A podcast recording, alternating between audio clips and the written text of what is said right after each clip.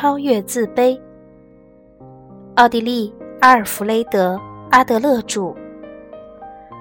第一章：生活的意义、社会感和爱心。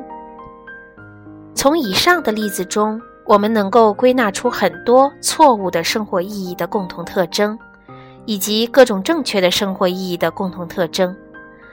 所有的失败者，包括神经病患者、精神病患者、罪犯、酗酒的人、问题少年、自杀的人、堕落的人、娼妓，他们之所以失败，就是因为他们缺乏基本的社会归属感和兴趣。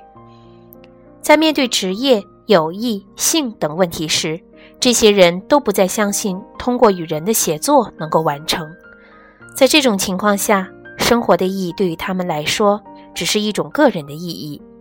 他们认为没有人可以真正意义上达到目标、获得幸福，于是他们的幸福只限于他们自身，对于争取的东西也只是狭隘的个人虚荣。成功对于他们而言。只具有个人意义。举个例子来讲，当谋杀者手中握着一瓶毒药的时候，他会感到自己拥有某种权利。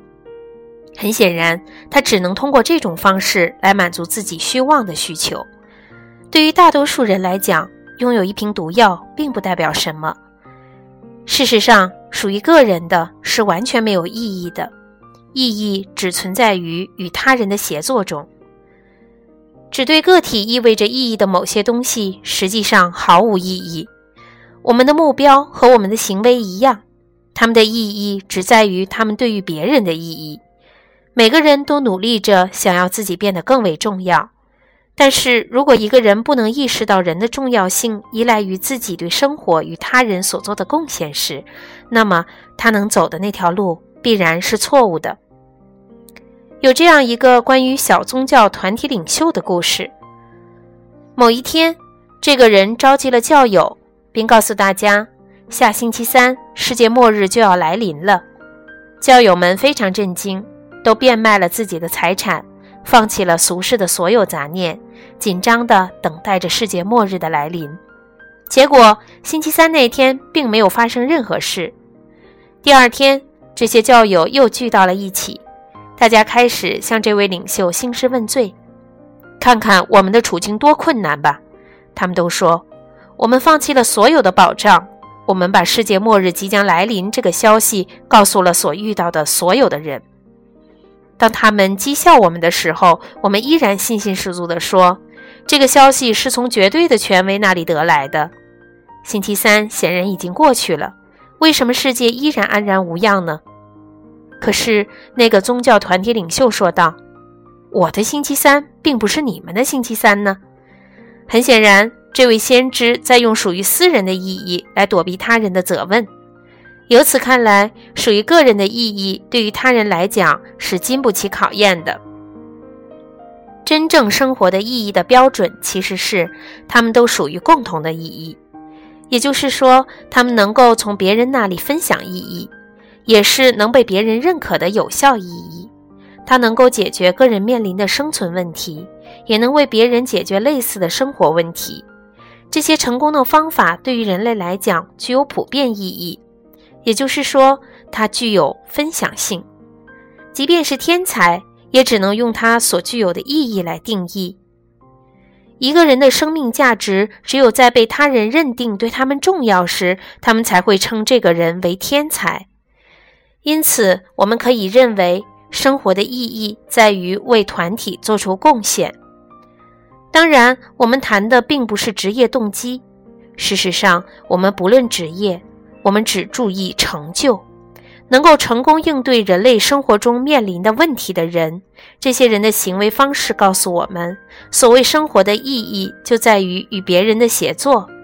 他所做的每一件事情都能被其他人的喜好所指引。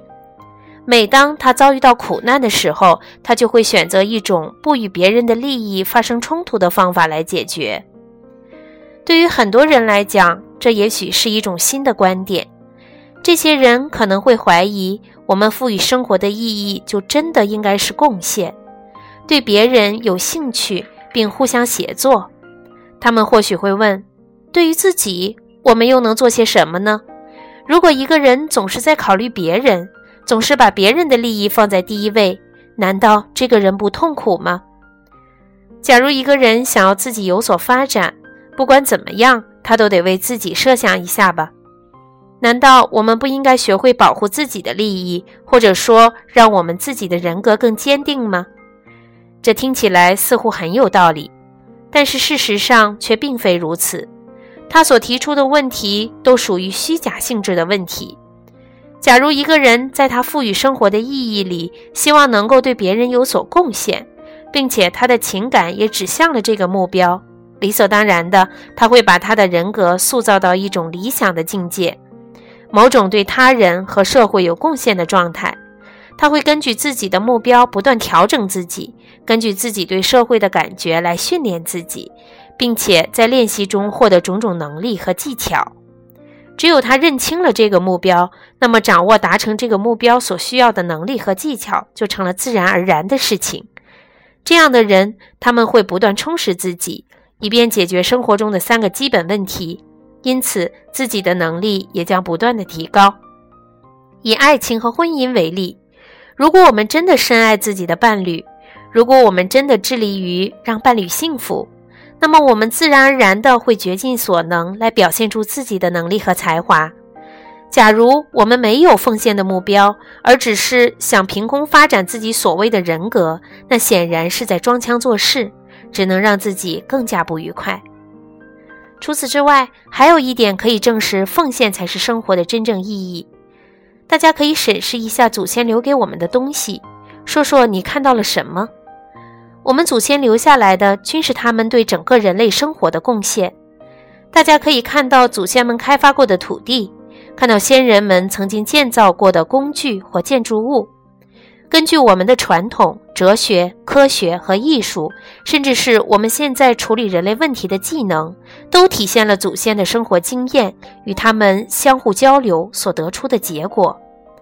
这些成果都是对整个人类有贡献的祖先留下来的。但是其他人呢？那些不懂得合作和奉献的人，那些给生活赋予、那些只能问类似“我能怎么样逃避生活问题”的人。后来都怎么样了呢？在他们的身后没有留下任何东西。对于后人来说，他们消失得无影无踪。他们的一生是那么的苍白无力。我们的地球似乎在对这样的人说：“我们并不需要你，你根本不配活在这个世界上。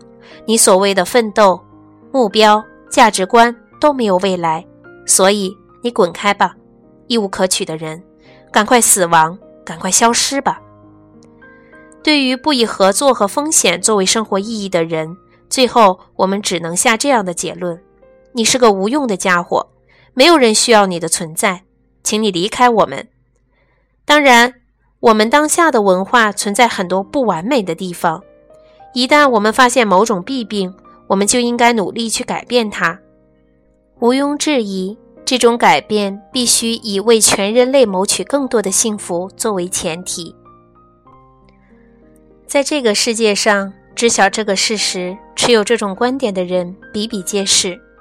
这些人都能深深了解，生活的意义在于对整个人类抱有兴趣，并与之协作，把这个作为我们对世界做出贡献的标准。他们也在努力培养着自己对爱情、对社会的兴趣。在很多宗教思想中，我们都能见到类似济世救人的教义。世界上的一切伟大运动都是人们想要增加社会利益导致的结果。宗教是朝这个方向努力的最大力量之一，但是实际上，宗教的真正内涵却经常被曲解。如果他们能更直接地致力于这个工作，可能会好一些。他们现有的表象很难让大家看出来，宗教到底在为增加社会利益方面做了多少工作。鉴于科学的促进，人们对它的兴趣大大增加，所以它可能比政治和宗教等更能接近这一目标，也更能让人类了解生活的意义。我们从各种不同角度探讨了这一问题，不过我们的目标始终都是同一个：增加对别人和社会的兴趣，促进与人协作的能力，争取为整个人类做出贡献。生活被我们赋予意义后，他们就开始像我们事业的守护神。如果这个意义是错误的，他们就会变成附在我们身上的恶魔。因此，了解这些意义是如何形成的，对我们来讲非常重要。这些问题都属于心理学范畴。心理学之所以区别于生物学和生理学，就是因为它能够利用对意义和意义对人类行为和未来的影响等情况的了解，来增进人们的幸福。